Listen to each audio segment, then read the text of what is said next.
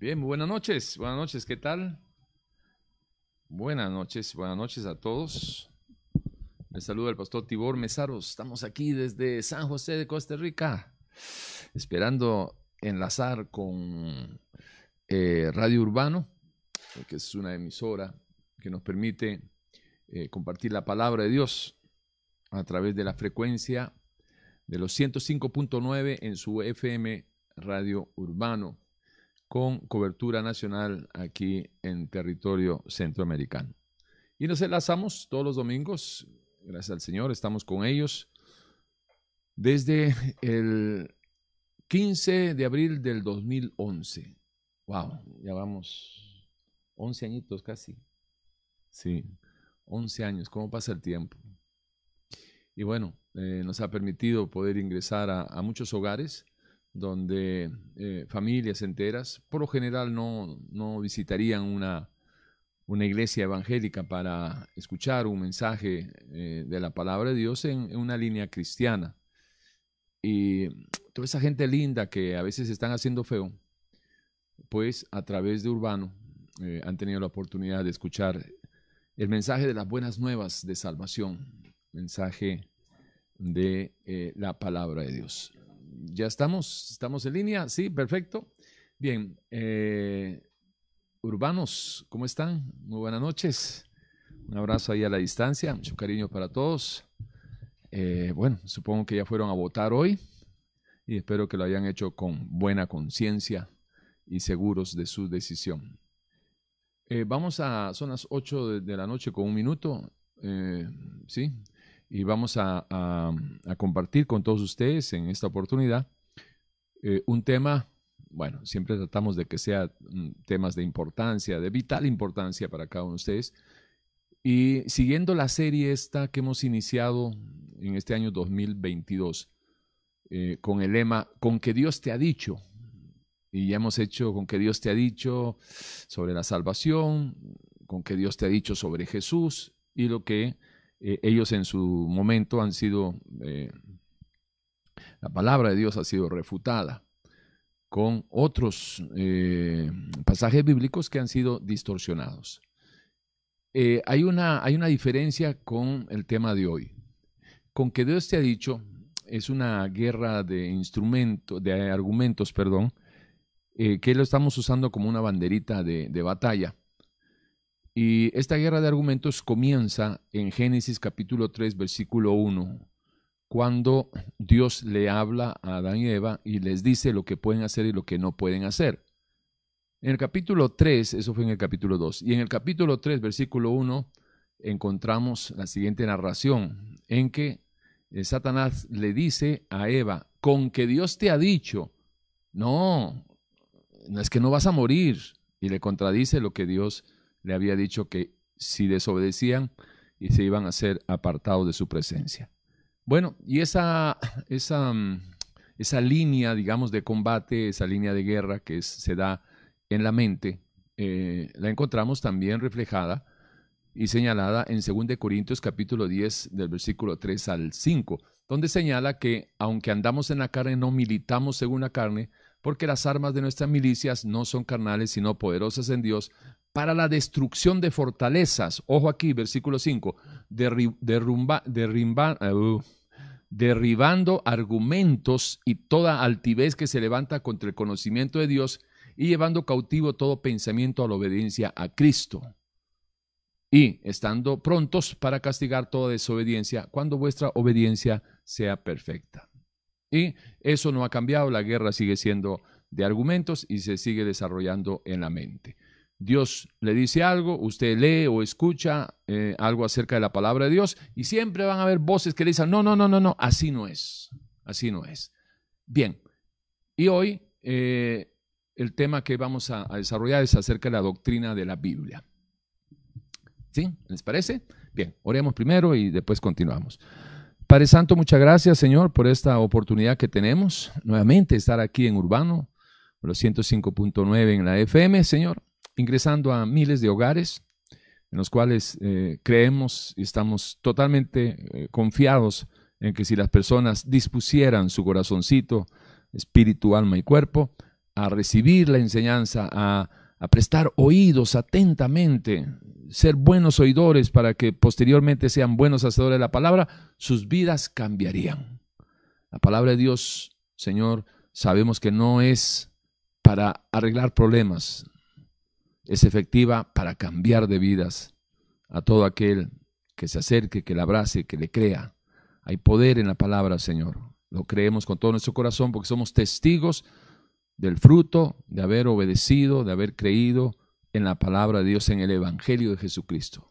Y hoy, Señor, que sea una noche muy especial para toda la gente linda de Urbano que está en sintonía, en, sus autos, en, trabajando en los buses, allá en, la cárcel, en Cocorí, en la Reforma, puesto 10, en la Leticia, en Guapiles, donde estén escuchando Urbano.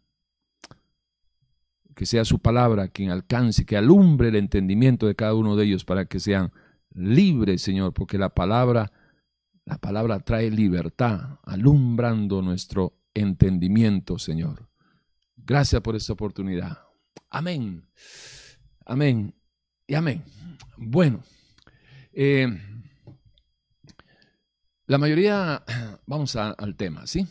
La mayoría de las verdades absolutas del Dios de la verdad absoluta son refutadas o distorsionadas por personas sin temor de Dios y que al torcer lo que dice Dios en la Biblia, en la palabra, y lo que dicen aquellos que manipulan las sagradas escrituras, refutan lo que Dios dice. Objetan lo que Dios dice, lo que escrito está. En el tema de hoy, eh, es una, el tema de hoy es una de las pocas excepciones a esta regla de que las contradicciones o las objeciones en contra de la palabra, eh, por lo general, se utilizan pasajes mismos de la Biblia manipulados, torcidos, distorsionados para confundir y eh, provocar eh, que eh, la duda en las personas que están huyendo, oyendo un mandamiento de Dios. Y entonces le dicen, no, no, no, pero es que no es así, eso no es así, esto es así, asá.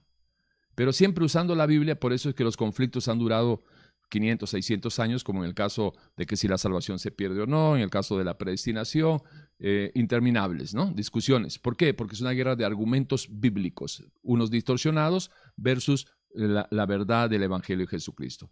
Pero el tema de hoy eh, es una excepción.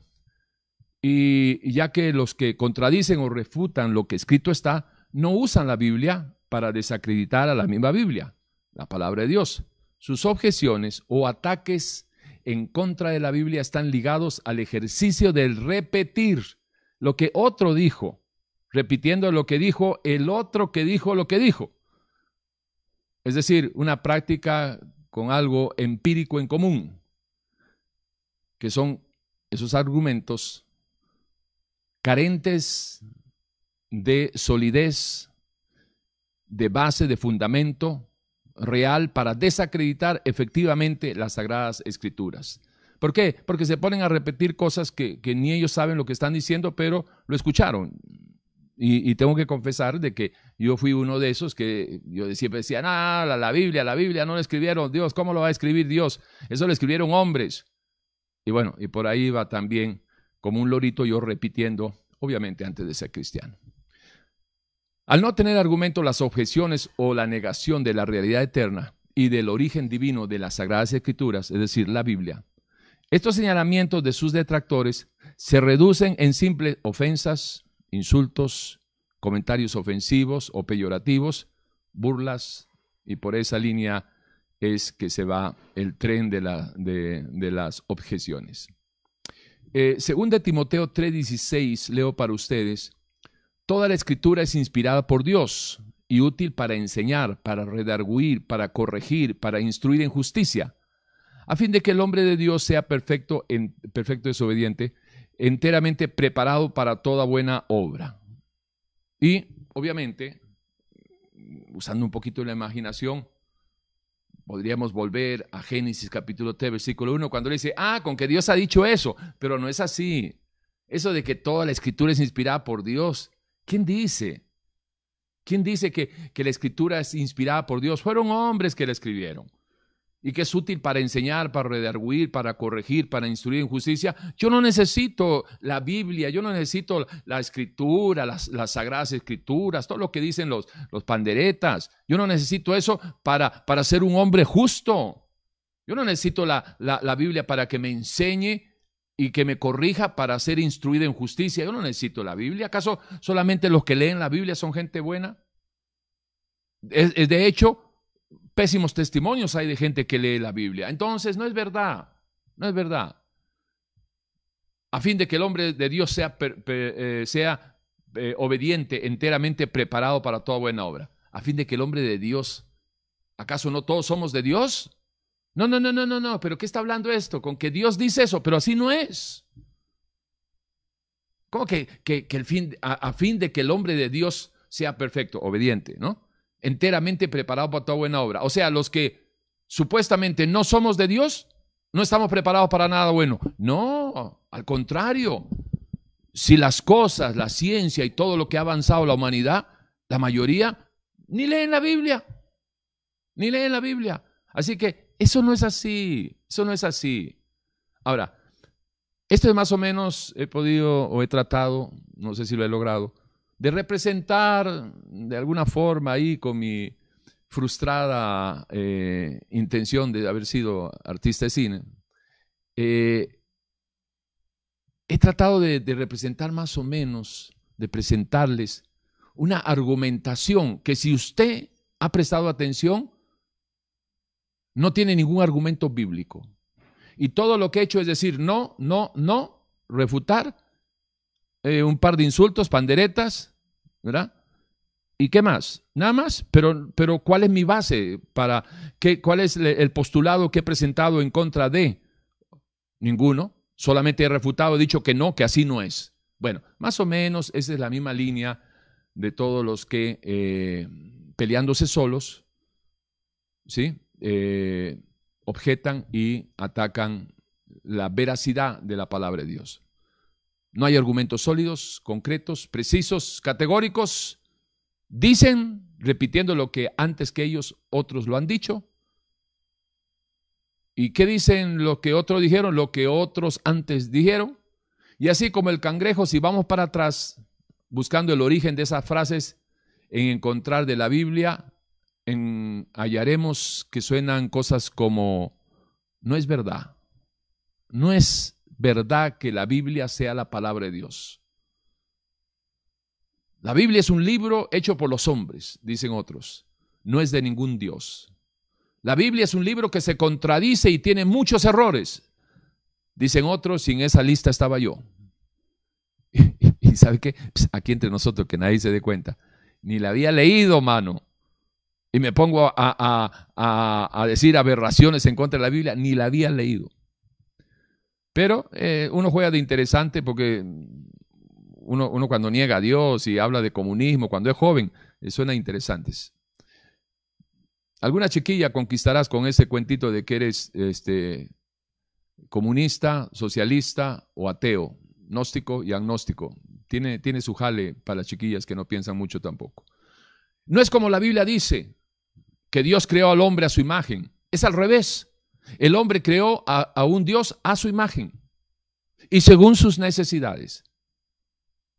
Alguien, un pensador dijo, lo que me preocupa de la religión es que le enseñan a la gente a estar satisfechas con no comprender.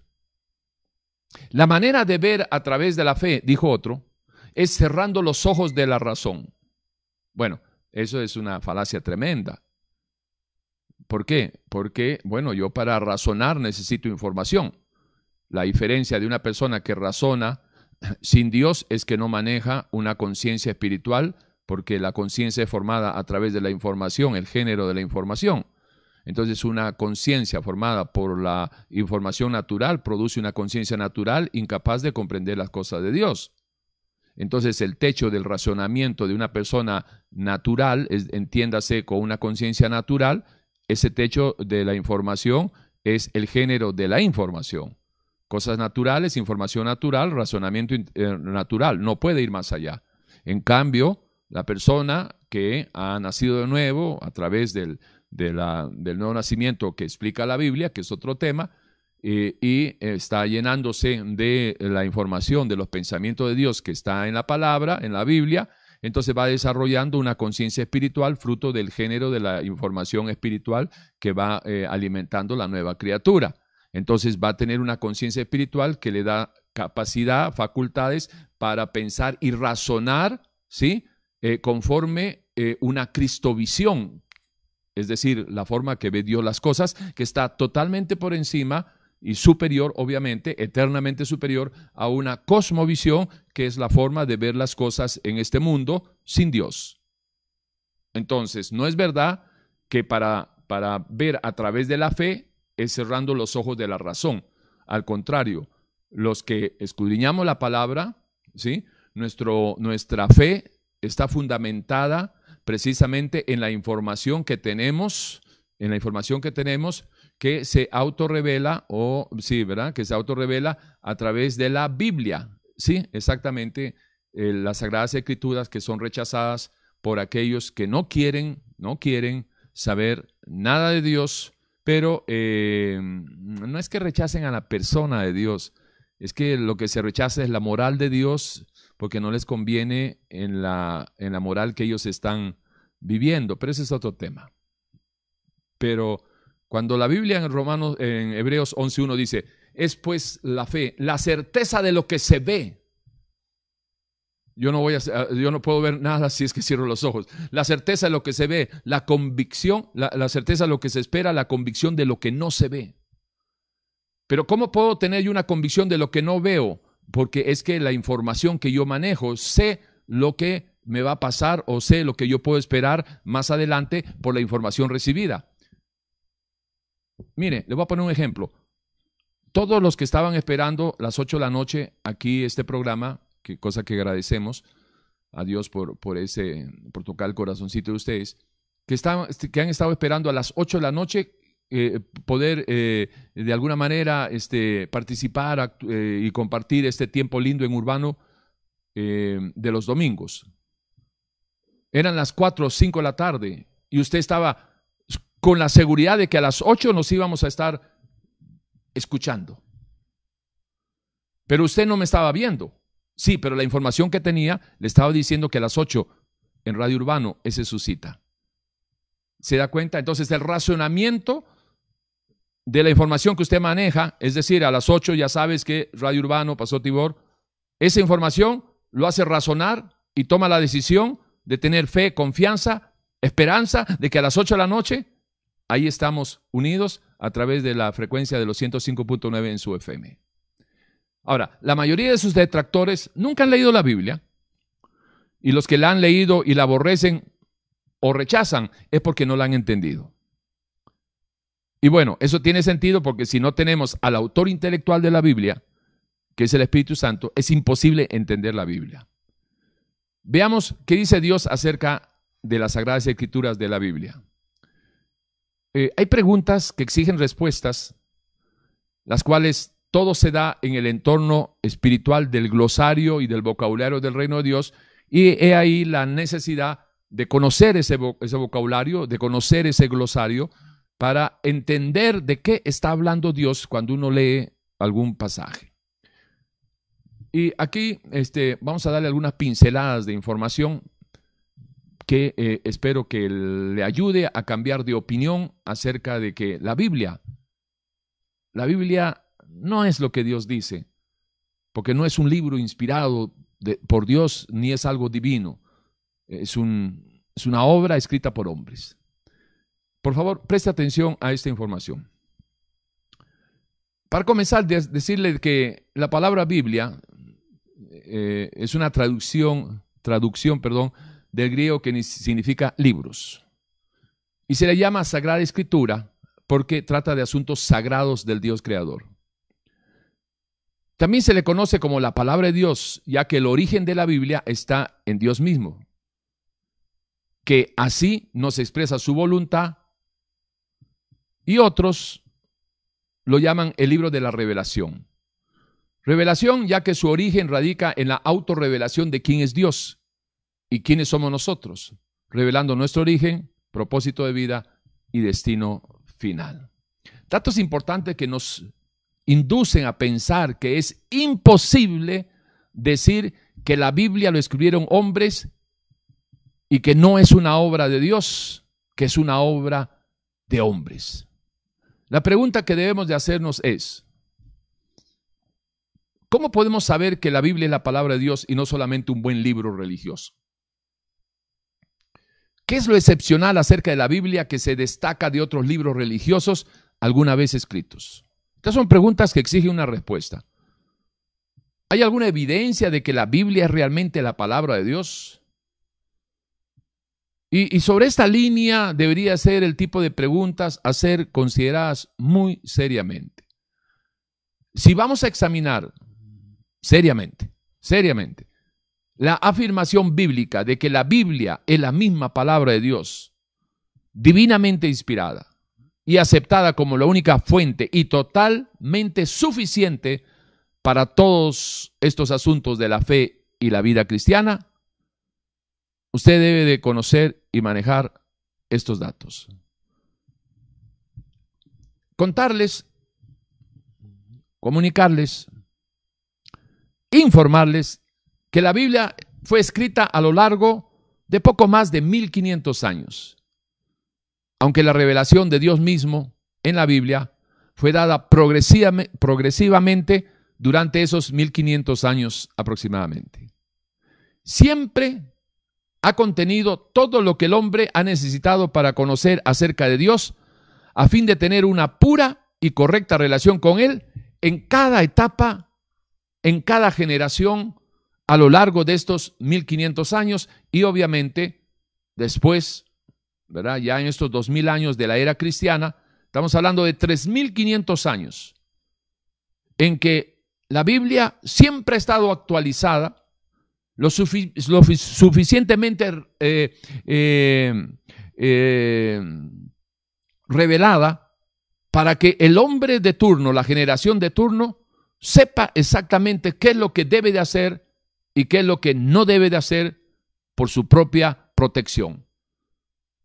1500 años, escrita a lo extenso de tres continentes, África, Asia y Europa. El Dios creador inspiró en esos 1500 años y en esos tres continentes a un mínimo de 40, 40 eh, personas. Digo mínimo de 40 personas porque no se, no se sabe quién escribió el libro de Hebreos. Entonces pueden ser 40 o 41, dependiendo a quién se le dé la paternidad del de, eh, libro de Hebreos. Entonces tenemos 1500 años, ojo aquí, 1500 años, un periodo extenso en el cual se, escribió las Sagradas Escrituras. Tres continentes, África, Asia, Europa. 40 hombres diferentes, de diferentes épocas, de diferentes estatus sociales, tanto sociales como económicos, que no se conocían entre sí. Pero existe un hilo conductor de pensamiento de la mente de Dios, que desde Génesis 1 a 1 hasta Apocalipsis 22, 21, revela la buena, santa y perfecta voluntad de Dios para el hombre, para la humanidad, desde la creación hasta su promesa de que va a regresar. Y revela también el carácter, la naturaleza de, esta, de, este, de este conjunto de libros, son 66 libros, escritos en 1500 años, que no puede ser, viendo ese hilo conductor de pensamiento, que, no se pierde, que no se desvía, que, ha calzado, pero perfectamente como un, como un este, eh, rompecabezas, sin faltar una pieza en 1500 años, en tres continentes, 40 personas que no se, que no se conocían. Y hay ese hilo conductor de pensamiento que, que, no se pierde. Imposible. Imposible eh, eh, poder achacarle o, poder decir, otorgarle ni el beneficio de la duda a que puedan haber sido hombres naturales en, eh, con una inspiración no este, espiritual, que puedan haber hecho esa obra de esa magnitud. Las Sagradas Escrituras, es decir, la Biblia, se divide en dos grandes partes. el Antiguo Testamento y el Nuevo Testamento. En las revelaciones del Antiguo Testamento encontramos la narración del Génesis, que es el, el principio de todo, de todo lo visible y lo invisible, lo perfecto de su creación, luego la aparición del pecado del hombre y sus consecuencias hasta el día de hoy y hasta que regrese el Señor. Relata también el Antiguo Testamento, dentro de sus eventos principales, el diluvio universal, el cual ha sido probado eh, por, por, la ciencia y ha sido probado por la arqueología. Y los pactos que hizo Dios con los patriarcas y su relación con su pueblo escogido y sus profetas. Pero algo digno de resaltar es de que nos revela lo bueno y lo malo y lo feo de los hombres. No ocultó, no ocultó la cobardía de Abraham cuando entregó a su mujer al, faraón para que no lo maten, diciendo, esa es mi hermana y no hay ningún problema si se va contigo. No oculta eso Dios. No oculta tampoco a David, un, un, un, personaje de, de, lo más estimado por Dios que lo llama su amigo y, y, lo pone como un ejemplo. Que, que deberían de, de tener el corazón que había en, en David. Pero resulta que está hablando del que fue restaurado, porque antes de ser restaurado, David cometió cosas terribles. Mentiroso, la Biblia lo señala, adúltero y asesino. Pero no asesino de guerra, porque cuando, cuando hay en un confrontamiento, en una guerra, unos matan a otros, eso no es un asesinato. Pero asesinato sí es lo que hizo Elas con su capitán Urias, que era mujer, eh, que era el marido de, de, la Betsabe esta. Que por David, que porque David estaba en el lugar equivocado, en el momento equivocado, porque él debía estar al frente con su, con su, con su ejército, y por estar fuera de la responsabilidad que tenía delante de Dios, se levantó tarde y se puso a samuelear a la vecina y terminó en adulterio, en mentira y en asesinato. Un vulgar adúltero, un vulgar asesino, el tremendo David. Hasta que luego que encontramos en el Salmo 51 la, restauración. Pero note que Dios, en su, para que vea usted la naturaleza, la transparencia que, que, da la palabra de Dios, no oculta eso no oculta a, a la, las fisuras del carácter del de Sansón, un hombre que era de, reconocido como el más fuerte que ha existido físicamente, pero mentalmente era más débil que, que, que, que un zancudo. El tipo no podía ver a una mujer porque le temblaban las canillas. Y le decía a su mamá, imagínese, mami, es que yo quiero esa filistea. Y los padres, mi chiquito, pero, pero tú no sabes de que hay muchas mujeres aquí en el pueblo. ¿Para qué pones tus ojos en una filistea que está afuera? No hay suficientes aquí. Ay, pero es que yo quiero esa. Imagínese el tremendo Sansón en esos planes de bobo. Bueno, la Biblia lo, lo, lo señala. ¿Y qué es la Biblia? Es Dios señalando lo bueno, lo malo y lo feo de los hombres. Tanto de su pueblo como obviamente de la conducta de los que le aborrecían a él. Expone también su triste historia en el antiguo pacto o antiguo testamento, como usted quiera llamarlo. Una triste historia de amor con el pueblo que él escogió y que se caracterizó ese pueblo según la revelación misma que Dios muestra a la humanidad, que se caracterizó por ser un pueblo mentiroso, infiel, idólatra y de dura servicio. ¿Qué autor humano va a, hacer una, una, una narración, va a hacer una historia y va a poner a su familia, a sus seres queridos, los va a poner desnudando la verdad de lo que son delante de los ojos del mundo antes, durante y después de, su existencia. Bueno, solo Dios el que hizo los ojos nos ve, el que hizo los oídos nos escucha. No te engañes, Dios no puede ser burlado. Él no está jugando a las escondidas.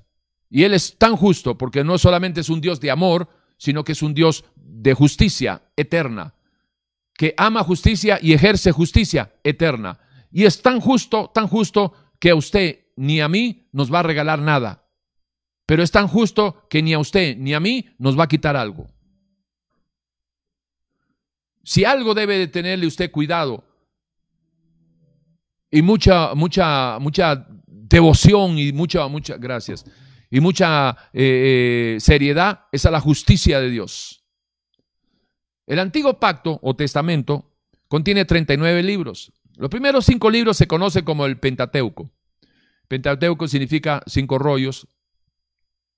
Y eh, los libros de los profetas mayores son cuatro y de los profetas menores son doce.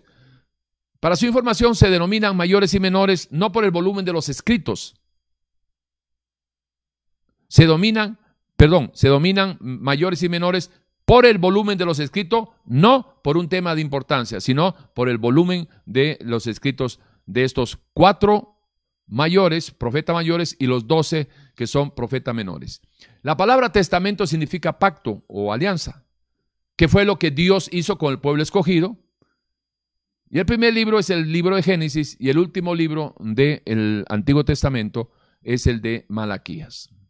El Antiguo Testamento y el Nuevo Pacto están ligados por su mismo origen y propósito, es decir, el Dios creador y la salvación y la redención de sus criaturas, y uno y el otro se complementan. Si usted, si, la humanidad tuviera solamente el, libro de eh, los 39 libros, em, eh, ¿cómo se llama?, eh, del antiguo pacto. Si tuvieran solamente los 39 libros, sería una obra incompleta, porque quedaríamos en Malaquías y no tendríamos el cumplimiento de las profecías mesiánicas ni nada por el estilo, que eh, comienza en la era cristiana con cuando el Dios creador se hace criatura para venir a salvar su creación. Pero leer solamente el nuevo pacto sin haber leído el nuevo y entendido el antiguo pacto también es incompleto. Sería como ver una película al final sin saber qué fue lo que pasó en el principio. Si usted, si usted escudriña solamente eh, eh, el Nuevo Testamento, la verdad, el Evangelio de Jesucristo, y no eh, trata de entender el, el, antiguo pacto, eso va a ser como llegar a una película y ver solamente el final. Pero si usted ve solamente el antiguo pacto y no el Nuevo Testamento, eso es como llegar a la película, ver los primeros cinco minutos y después salir. Es un ejemplo muy claro.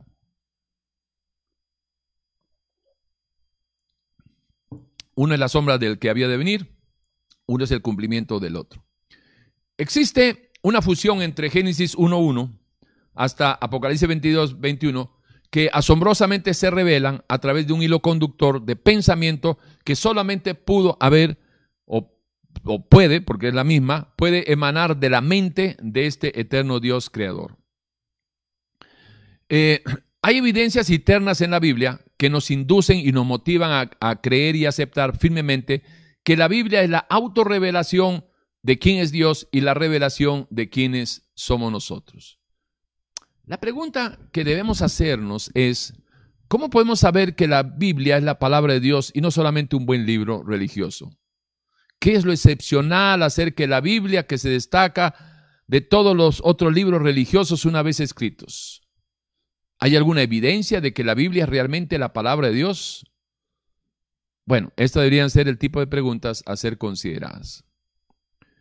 Y si vamos a examinar seriamente la afirmación bíblica de que la Biblia es la misma palabra de Dios, divinamente inspirada y aceptada como única fuente y totalmente suficiente para todos estos asuntos de fe y de vida cristiana, debemos de ir y buscar, escudriñar y que Juan 5:39 sea una realidad en nuestras vidas que dice lo siguiente, escudriñar las escrituras, porque a ustedes les parece que ahí está la vida eterna y ella es la que habla de mí.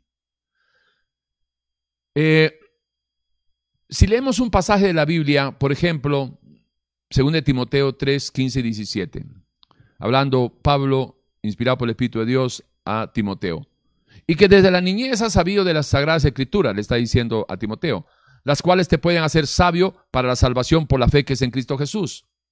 Toda escritura es inspirada por Dios y útil para enseñar, para redarguir, para corregir, para instruir, a fin de que el hombre de Dios sea perfecto. Ahora bien, este pasaje que lo he querido recalcar es para los incrédulos de la palabra de Dios, la palabra escrita. Obviamente este pasaje, al igual que el resto de la Biblia, no significa nada, absolutamente nada, y no sería una prueba suficiente para hacerles cambiar de idea y que le den algún crédito o todo el crédito necesario a la Biblia.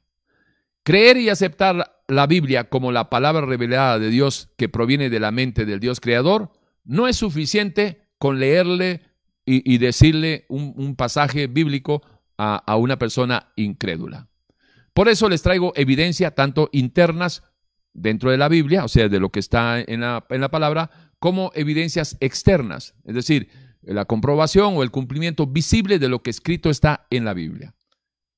Dentro de esas evidencias internas eh, y externas, a fin de contestar esas preguntas y reforzar nuestra respuesta, debemos de, mirarlas y eh, prestarle atención a lo que eh, escrito está, a lo que encontramos dentro de, las, de la Sagrada Escritura. La evidencia interna, la primera que quisiera mencionar, tiene que ver con aquellos datos o información interna que hallamos desde Génesis 1.1 hasta Apocalipsis 22.21. Y una de esas primeras de, evidencias internas es de que la Biblia es en realidad la palabra de Dios, la podemos ver en su unidad. Aunque en realidad son 66 libros individuales, escritos en tres continentes, en tres diferentes idiomas, y durante un periodo aproximado de 1500 años por más de 40 autores, eh, mínimo 40 autores de diferentes condiciones sociales inmutablemente, la Biblia permanece firme como una obra literaria unificada. Es decir, hay una fusión en la verdad absoluta que la respalda de principio a fin sin contradicción. Ciertamente algunos pasajes presentan diferente información sobre algún particular, pero en ningún caso se contradicen en su plan original. Los detractores históricos de la Biblia no han podido desmentir la palabra de Dios. La diferencia de, entre la información, por ejemplo, que lee uno y dice, ah, pero aquí dice que alimentó a cuatro mil y aquí dice que alimentó a cinco mil. Bueno, ahorita no me voy a poner a explicar porque son dos eventos diferentes. Pero para ellos que no saben, dicen, ay, mire, aquí hay una contradicción. No se están contradiciendo, están dando dos informaciones diferentes. Pero el punto sería, en todo caso, ¿Ocurrió o no ocurrió el evento del milagro de la, de la este, multiplicación de los panes? Sí ocurrió. Y si eso ocurrió, eso es lo importante. Cuando se habla de la peste bubónica, de la, de la, de la, de la gripe española, de, de la, de, la, de, todas esas, eh, eh, eh, ¿cómo se llama?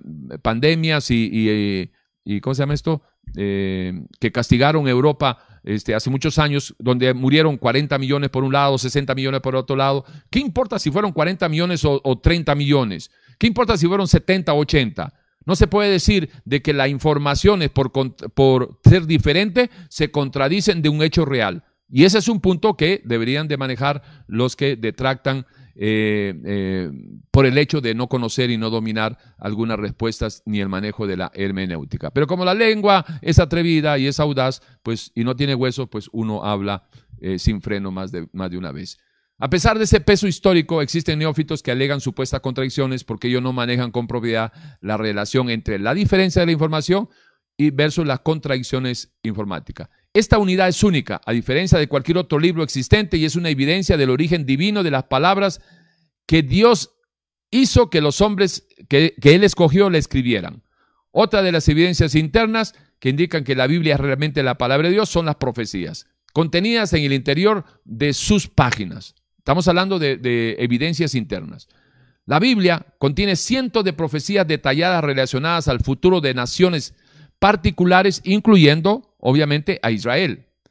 Y asombrosamente, en Amós 9, 13 y 15, eh, eh, se da la siguiente profecía. He aquí vienen días, dice Jehová, en el que, eh, en, el que hará alcanzar el, al segador y el pisador de, uvas, al que lleve la simiente, y los montes destilarán mosto y todos los collados se derritarán, derrite, derretirán. 14, Amós 9, 14. Ojo aquí, y traeré del cautiverio a mi pueblo Israel, y edificarán ellos las ciudades asoladas, y las habitarán. Plantarán viñas y beberán el vino de ellas, y harán huertos y comerán el fruto de ellos. Pues los plantaré sobre su tierra, versículo 15 del capítulo 9, y nunca más serán arrancados de su tierra que yo les di, ha dicho Jehová Dios tuyo. Bueno, esto es una profecía que se cumplió en 1948 eh, y que también lo encontramos en el libro de Isaías y estamos hablando de 700 años antes de que sucediera, 700 años antes de Cristo, ¿sí? Y, perdón, 700 años antes de Cristo y súmele 1948 años después, Así que estamos hablando de 2.600 eh, años más o menos que eh, se recibió la profecía y que eh, se cumplió. Esa es una evidencia interna. De igual manera, el futuro de ciertas ciudades y el futuro mismo de la humanidad han sido profetizados y este, están, ¿cómo se llama?, debidamente registradas.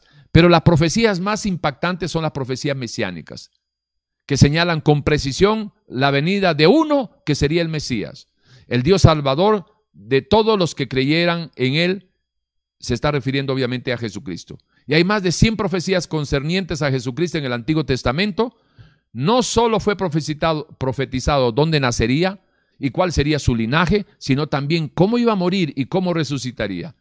Simplemente no hay una manera lógica humana para explicar las profecías cumplidas en la Biblia sin apelar a un origen, a un origen sobrenatural, divino los Salmos 18, el 20, 22, usted encuentra eh, eh, profecías mesiánicas que datan de 900 años, 950 años, 700 años, antes de, que se cumpliera eh, allá en la cruz con Jesucristo, y, con unos detalles hasta de cómo iba a matar, cuáles, qué, iban a decir los, los soldados, cómo iba a morir, dónde nació.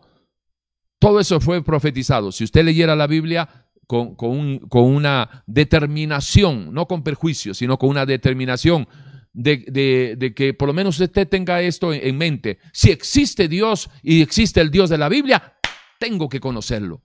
Si usted va con esa disposición, déjeme decirle, Dios no está jugando las escondidas. El que lo busca lo encuentra, el que toca él abre, el que lo llama él responde.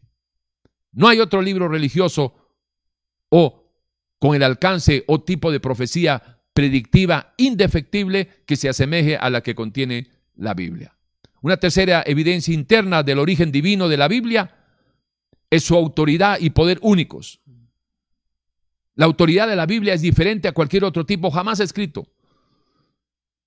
Esta autoridad y poder se ven reflejadas en la manera en que innumerables vidas han sido transformadas por el poder sobrenatural de la palabra de Dios cuando ésta tiene cabida en la persona del que la escucha o el del que la escudriña. Los adictos a las drogas han sido curados, cambiaron sus vidas, dejaron las malditas drogas, salieron de los caños de, las calles, recuperaron sus familias, sus vidas, gracias a un mensaje, a una predicación de que hay poder la, en, la, sangre de Cristo para limpiarlo de todo pecado al pecador. Y que si solamente se arrepintiera hay poder en Dios, hay poder en, la palabra de Dios para alumbrar el entendimiento y presentarle cuál es el camino, la verdad y la vida. Los adúlteros dejaron de adulterar, recuperaron familias. Los mentirosos dejaron de mentir cuando le dieron cabida a la palabra de Dios. Han sido liberados de la, de la mentira. Por eso dice el Señor que el que permanece en Él y en su palabra serán verdaderamente sus discípulos y entonces, solamente entonces conocerán la verdad y la verdad os hará libre. ¿Libre de qué? De todas esas mentiras que se vive dentro de una cosmovisión que acepta y promueve todo lo contrario a la cristovisión que está reflejada en la palabra de Dios. También los criminales endurecidos han sido reformados por el poder de la palabra de Dios. Hay uno muy conocido, eh, Ricky, ¿cómo se llamaba este? Bueno, como se llame, eh, eh, bueno, uno, uno, que salió ahí del Bronx, allá en Estados Unidos, uno muy conocido, no me acuerdo ahorita cómo se llama. Los pecadores son confrontados por ellas y el odio se ha convertido en amor al leerla cuando simplemente le dieron chance, le dieron una oportunidad, le aceptaron y abrazaron la palabra. La palabra los abrazó y los transformó y quitando esas amarguras y esos dolores para todas aquellas personas que quieren dejar de, de, odiar y estar con esa pus, con esa amargura. Déjeme decirle, el perdonar no es parte de la naturaleza del ser humano. Usted nunca va a poder perdonar si primero no recibe el perdón de Dios. Y para recibir el perdón de Dios, Usted tiene que creer que la palabra es quien dice que es y Dios es quien dice que es y usted es lo que Dios dice que usted es. También hay evidencias externas que indican que la Biblia es en realidad la palabra de Dios. Una es la historicidad de la Biblia. Es una evidencia externa, ya que la Biblia detalla eventos históricos. Su veracidad y precisión son sujetos de verificación como cualquier otro documento histórico y a través de las evidencias arqueológicas y de otros documentos escritos, se ha comprobado una y otra vez que los relatos históricos de la Biblia son exactos y verdaderos.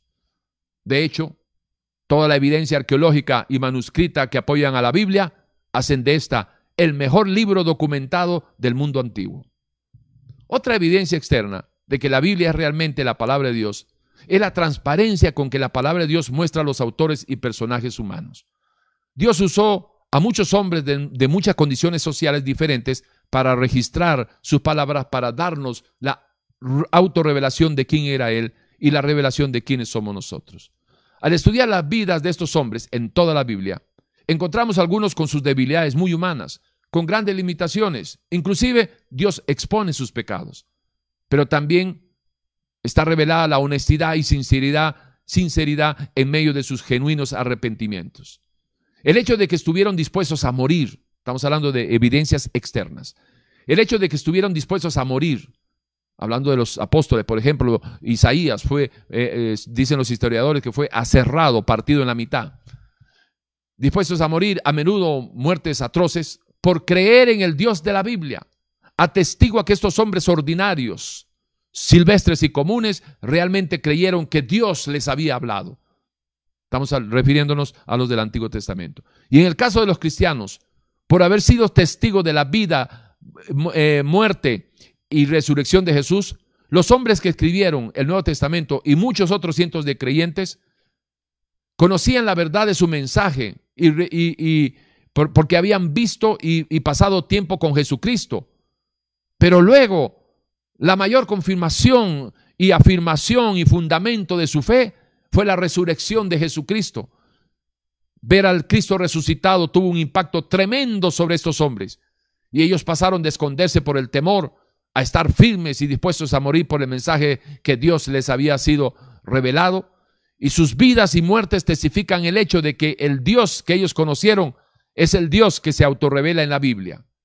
Esa es una evidencia externa que históricamente eh, eh, este conocimiento general eh, en relación, puntualizando, por ejemplo, a la época de, los César, de, ¿verdad? de Roma, cuando en el Coliseo romano metían a las familias y a todos aquellos seguidores del cristianismo que estaba naciente en ese tiempo, y lo único que ellos tenían que hacer para no ser eh, puestos como, como eh, comida para las fieras, llámese leones o lo que sea, era negar que Jesús sea Dios. Era todo lo que tenían que hacer y podían retirarse con sus familias. Pero ¿cómo iban a negar lo que ellos habían visto? ¿Cómo iban a negar la, confirmación de, la predicación del, del Evangelio de Jesucristo si ellos lo habían visto resucitado? Dice las Escrituras, 1 Corintios capítulo 15 de que, del 1 al, 8, de que en primera instancia Jesús se le apareció a las mujeres. Luego fue y visitó a sus discípulos. Había once, faltaba uno, Tomás. Y Tomás, cuando viene y, se encuentra con sus otros compañeros, les dicen, hemos visto a Jesús, lo hemos visto, ha estado aquí, resucitó. Y dice Tomás, no, si yo no creo, si yo no lo veo, no creo. Y estando en esas, aparece nuestro Señor Jesucristo nuevamente atravesando una, una, una, pared y le dice, Tomás, ¿qué pasó, hombre? Aquí estoy. Mira, mete tu mano aquí en mi costado. Mira las marcas, mira las marcas de mis manos. Y ¡plum! cayó, doblando rodillas. Tomás y dice, Señor, Señor, mi Señor. Por eso a veces cuando hablo de este tema menciono que me gustan los hombres y mujeres como Tomás, que dicen, los incrédulos como Tomás, que dicen, yo si no veo, no creo.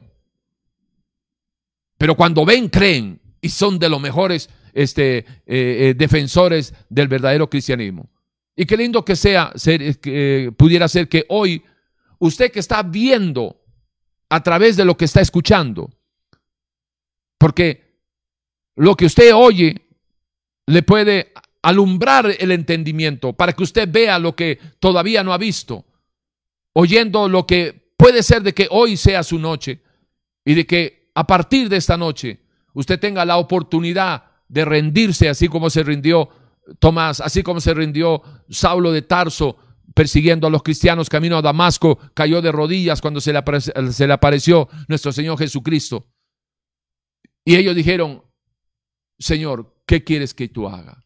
¿Qué quieres que yo haga? Y qué lindo sería que hoy usted pudiera aprovechar y hacerlo de igual manera. Otra evidencia externa final de que la Biblia realmente es la palabra de Dios es la indestructibilidad de la Biblia. Perdón, eh, estamos claros de que esa gente que, que por no negar al, al, Cristo que habían visto preferían morir en la arena del Coliseo y que las fieras vengan y, le arrebaten a, a, sus chiquitos, a sus bebitos y se los quiten de las manos y se los coman delante de ellos, solo porque habían entendido de que habían visto al Dios creador, a aquel que les prometió que el que en mí cree, aunque muera, vivirá. Y entonces entendiendo de que la muerte física no era nada comparado con una vida eterna en Cristo Jesús, si permanecieran hasta el fin. Por eso la Biblia dice, el que permanece hasta el fin, el que venciere, yo le daré a que esté a mi lado, así como yo he vencido. Apocalipsis 3:21. Sobre la indestructibilidad de la Biblia. A causa de su importancia y su pretensión de ser la palabra de Dios, la palabra misma de Dios, la Biblia ha sufrido más ataques agresivos e intentos de destruirla que cualquier otro libro de la historia.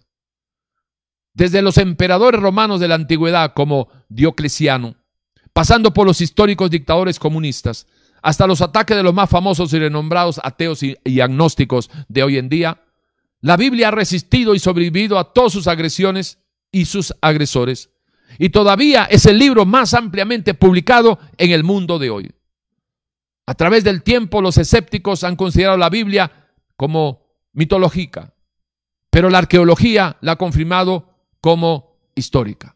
Los opositores han atacado sus enseñanzas como primitiva y anticuada, pero sus conceptos y enseñanzas morales y legales han, han, tenido una influencia positiva en las sociedades y culturas en todo el mundo.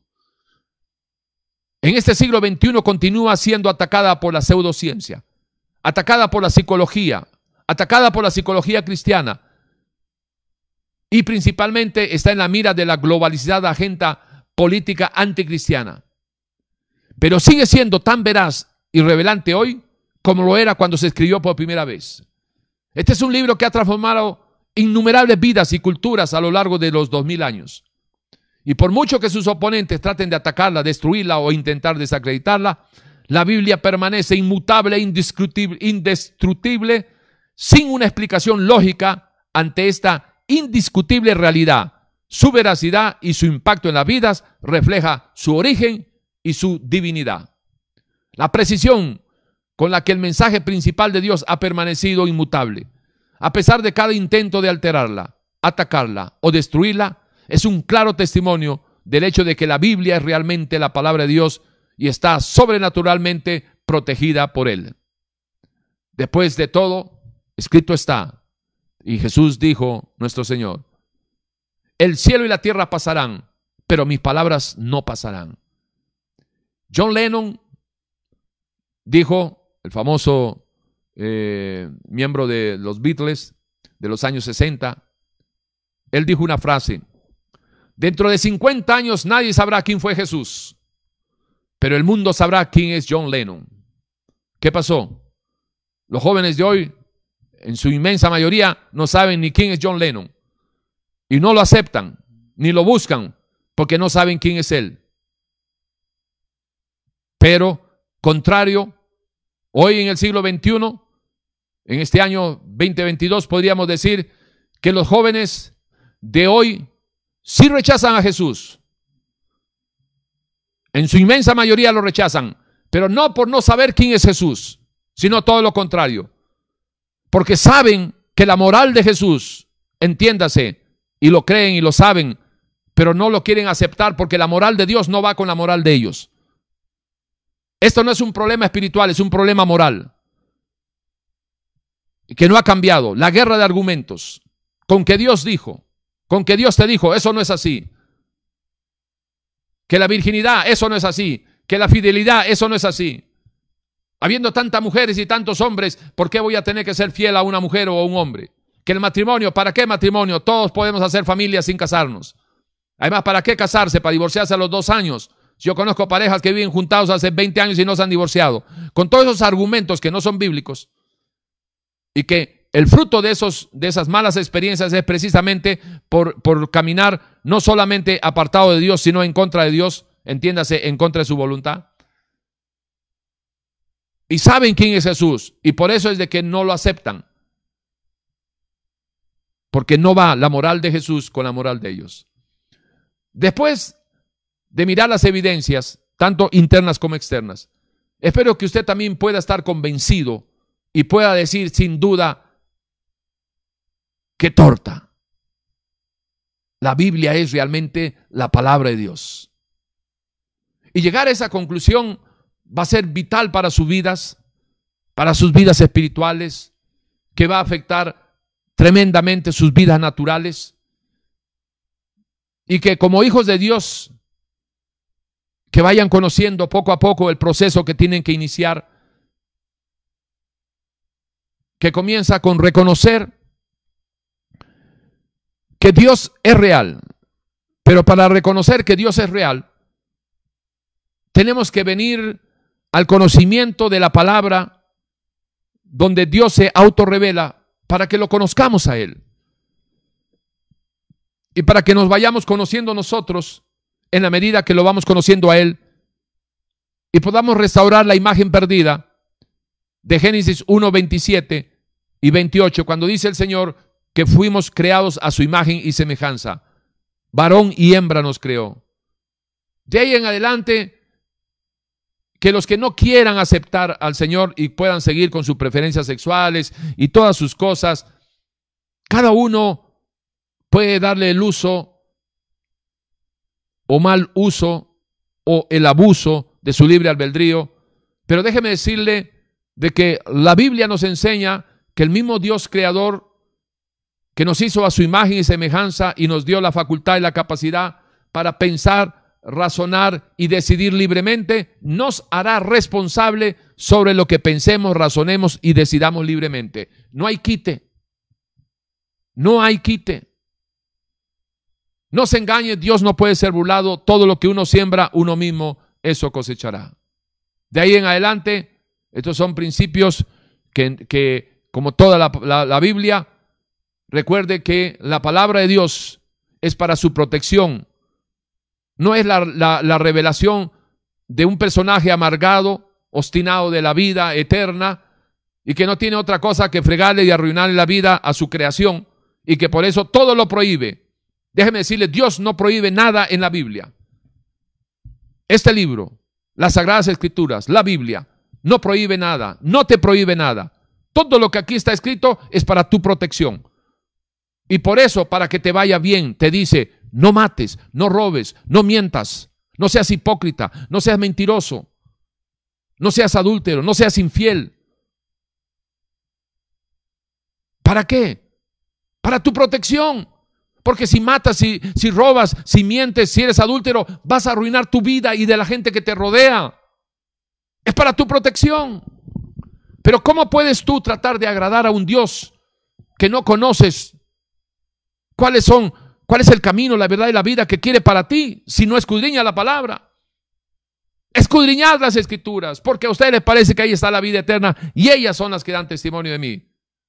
Ah, pero ahí aparece, ¿verdad? Las voces, los sonidos del canto de las sirenas. No, eso no es así. Con que Dios te ha dicho que la Biblia es la palabra de Dios. No, Señor, no es así. Ajá, ¿y cuáles son tus argumentos para refutar eso? Cualquiera, pero no es así. Bueno, yo espero que usted se salga de esa simpleza y que, apelando a su buen raciocinio, reconozca de una vez por todas lo que escrito está. Hay un Dios que nos ha creado, que nos formó, nos compró y a precio de su preciosa sangre, y eso lo encontramos en el Evangelio de Jesucristo. Me queda un minuto. Me queda un minuto, es que estos lentes a veces se me empañan. Me queda un minuto para animarle a que si hoy, hasta el día de hoy, usted ha estado rechazando la Biblia, déjeme decirle que eso es igual que decir que ha rechazado a Dios.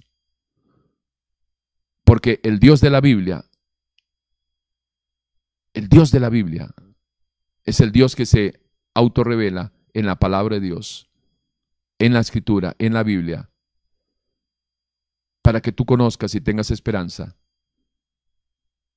de que hay perdón para tus pecados. Y no importa lo que hayas hecho, si te arrepientes genuinamente, genuinamente recibirás también el perdón y la misericordia de Dios. Ahí donde estás, dile, Señor Jesús, aquí estoy, Señor.